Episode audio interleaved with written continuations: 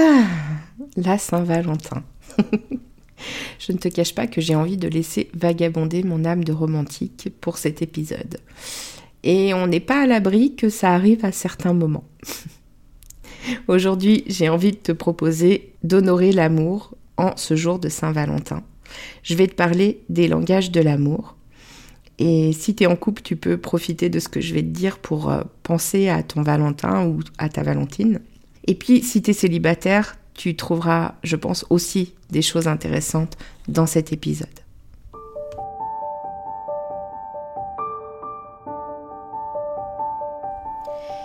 Et si je te parlais d'amour? Ça t'est déjà arrivé, toi, de te demander comment font les autres qui arrivent à construire une belle histoire d'amour? Ou alors d'enchaîner les relations au bout desquelles tu tombes toujours du carrosse de l'amour, te retrouvant seul encore une fois au bord du chemin? T'as déjà eu l'impression que quelque chose cloche chez toi, ou t'as déjà eu peur que les choses se reproduisent encore? Peur de pas faire les bons choix? Que tu sois célibataire ou en couple, si tu t'es reconnu, alors c'est que tu es au bon endroit. Nous rencontrons tous à un moment ou à un autre des difficultés en amour, parce qu'on nous a bercé de beaucoup de choses fausses à ce sujet. Et il y a toujours un moment où cette personne si proche de nous vient toucher quelque chose de sensible en nous, une blessure, Bienvenue sur L'amour n'est pas un conte de fées, le podcast qui va t'apporter des clés essentielles sur les dynamiques amoureuses et t'aider à voir la merveille que tu es pour que tu te sentes légitime de vivre cette belle histoire d'amour dont tu rêves, plus inspirante et plus épanouissante. Je suis Amandine, ta coach en intelligence amoureuse, et ça me tient à cœur de te partager tout ça parce que l'amour a toujours été mon sujet de prédilection et je pense que tout le monde a le droit de croire en sa magie. On y va? Tu me suis pour laisser tes freins dans le passé?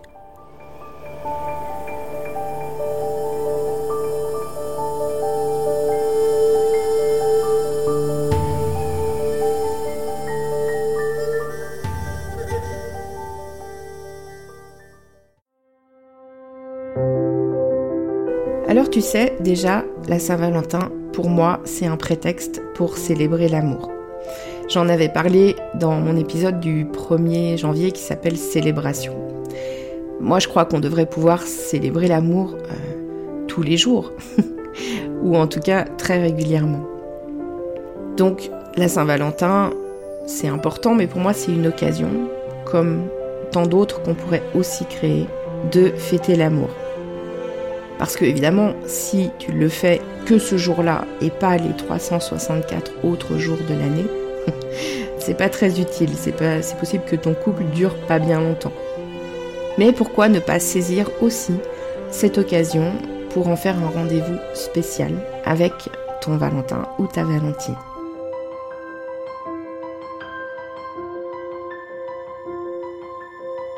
Tu sais, moi, ça me réconcilie aussi ce jour-là parce que je trouve qu'on voit plein d'amour partout, que ce soit sur les réseaux sociaux ou euh, les couples, euh, je sais pas, qui vont au restaurant, etc. Et euh, même si en tant que célibataire, et peut-être que c'est ton cas, toi qui m'écoutes, ça peut aussi faire un petit pincement au cœur parce qu'évidemment, t'as pas forcément d'amoureux ou d'amoureuse pour ce jour-là. Mais je trouve que ça réconcilie en fait de, voir que l'amour est quand même partout.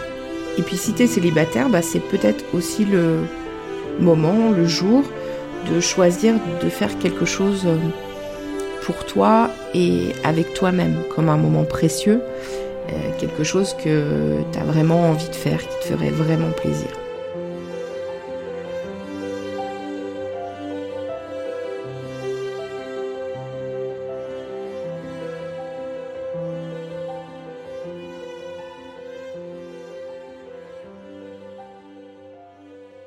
Il y a une question que je trouve essentielle, qui est une des questions que hum, j'ai mise dans mon itinéraire sur Instagram, mon itinéraire de questions euh, du 1er au 14 février, c'est qu'est-ce qui fait que tu te sens aimé?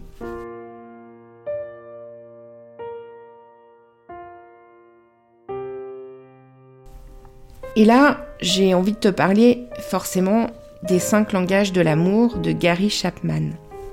Je ne sais pas si tu en as déjà entendu parler, si tu as lu le livre, et j'ai envie de t'en parler un petit peu aujourd'hui. Et je crois que la question qui vient en préambule de ces cinq langages, c'est qu'est-ce qui fait que tu te sens aimé? Et qu'est-ce qui fait que ton partenaire, si tu en as un, se sent aimé?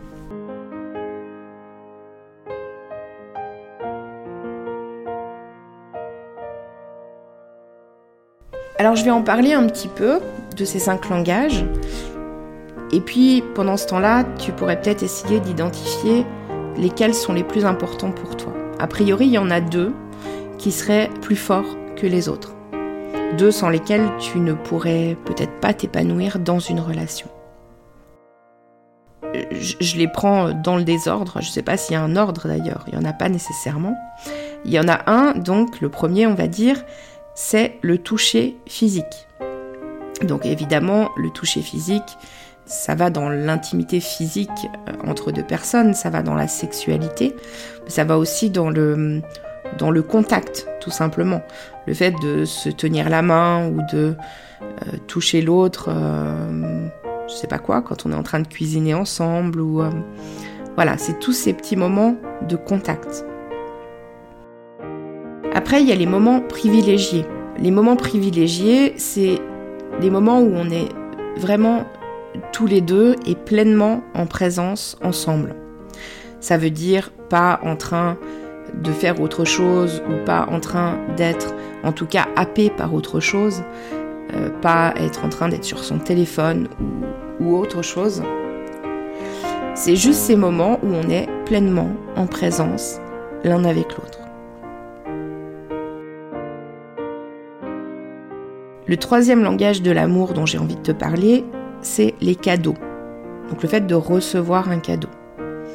Alors ça, il n'y a pas besoin de beaucoup détailler. Je pense que quelqu'un qui se sent aimé quand il reçoit un cadeau, c'est un de ses langages privilégiés. Le quatrième, ça va être les services rendus. Si je fais quelque chose pour toi, alors tu te sens aimé.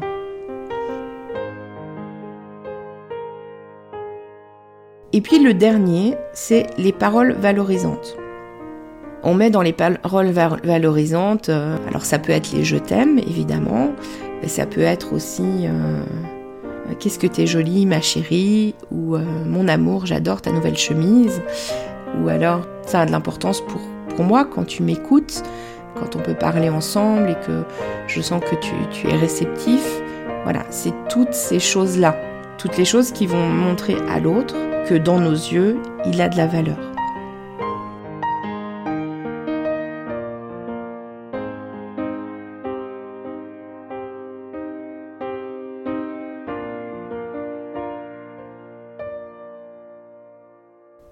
Alors, je trouve que c'est très intéressant, ces langages de l'amour. C'est très intéressant de se demander comment nous, on se sent le plus aimé.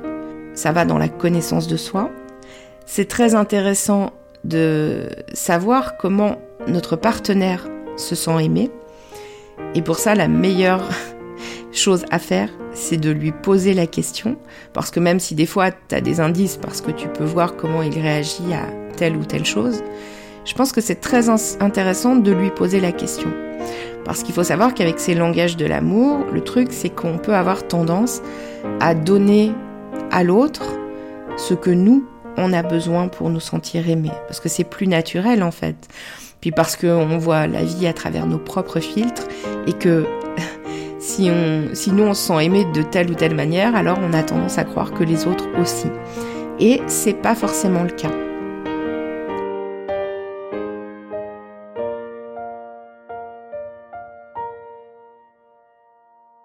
Donc je trouve que c'est très intéressant.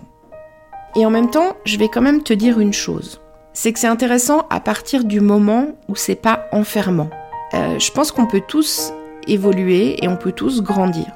Et la manière dont on a appris à montrer notre amour et la manière dont on a appris à se sentir aimé vient aussi de la manière dont on s'est construit, de la manière dont on a grandi, de la manière dont on a été éduqué.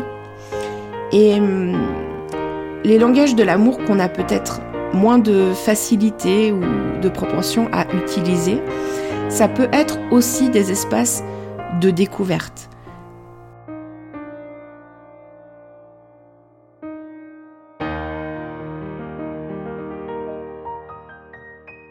Peut-être que par exemple, euh, je sais pas quoi, t'as pas appris à recevoir et à faire des cadeaux.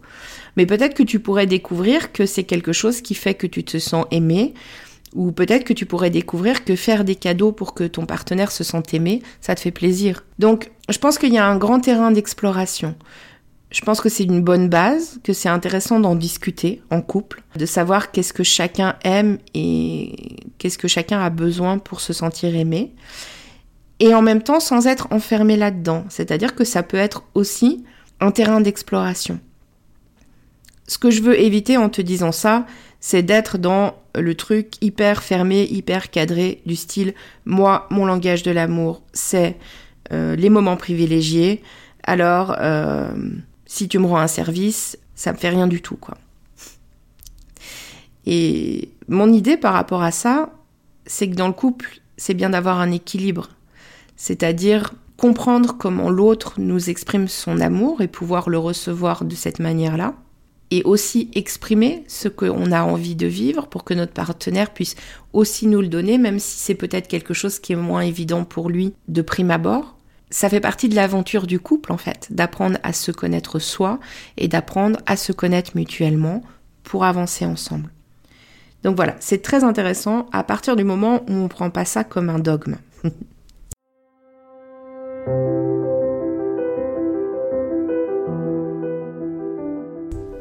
Après, il y a une autre petite chose que j'ai envie d'ajouter euh, à ces langages de l'amour pour, euh, pour célébrer l'amour, c'est ce que j'appelle les symboles, les symboles qui appartiennent au couple. Et ça me semble, de mon point de vue, une excellente manière aussi de célébrer l'amour. Alors, un symbole, c'est quoi? Ça peut être un lieu, par exemple, un lieu où on s'est rencontrés, ou un lieu qui a une valeur euh, sentimentale pour chacun des partenaires, par exemple. Un symbole, ça pourrait être aussi euh, faire un cadeau qui a un lien avec euh, une petite phrase qu'on se dit euh, toujours. J'entendais un, témoignage d'une jeune femme qui racontait qu'elle avait offert un cadeau à son compagnon. C'était un truc en rapport avec Star Wars, avec une phrase qu'ils se disent en fait toujours le couple. Donc voilà, c'est ce que j'appelle des symboles. Et hum, je pense que c'est important de, faire vivre les symboles dans le couple, parce que ça fait aussi partie des fois de nos routines de couple, ça fait partie des choses qui n'appartiennent qu'à nous, qui construisent et qui renforcent le lien. Donc se concentrer là-dessus, sur un jour de Saint-Valentin, ça peut être aussi une manière de renforcer le lien avec ton partenaire.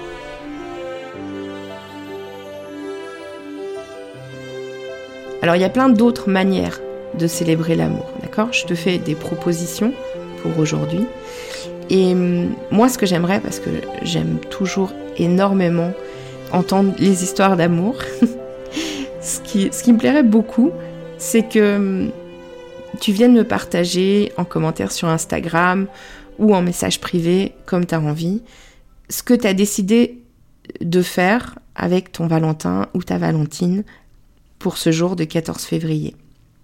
Et puis si tu es le célibataire, bah, je serais aussi très curieuse de savoir comment tu as décidé d'honorer l'amour, peut-être avec toi, peut-être en faisant quelque chose qui compte pour toi.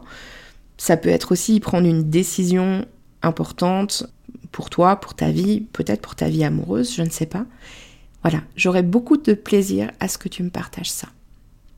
Et en attendant, je te laisse pour ce jour tout spécial et je te retrouve la semaine prochaine pour un nouvel épisode. Bye bye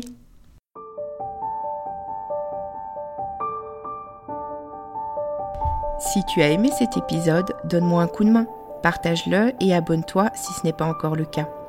Si la plateforme d'écoute le permet, n'hésite pas à lui donner 5 étoiles.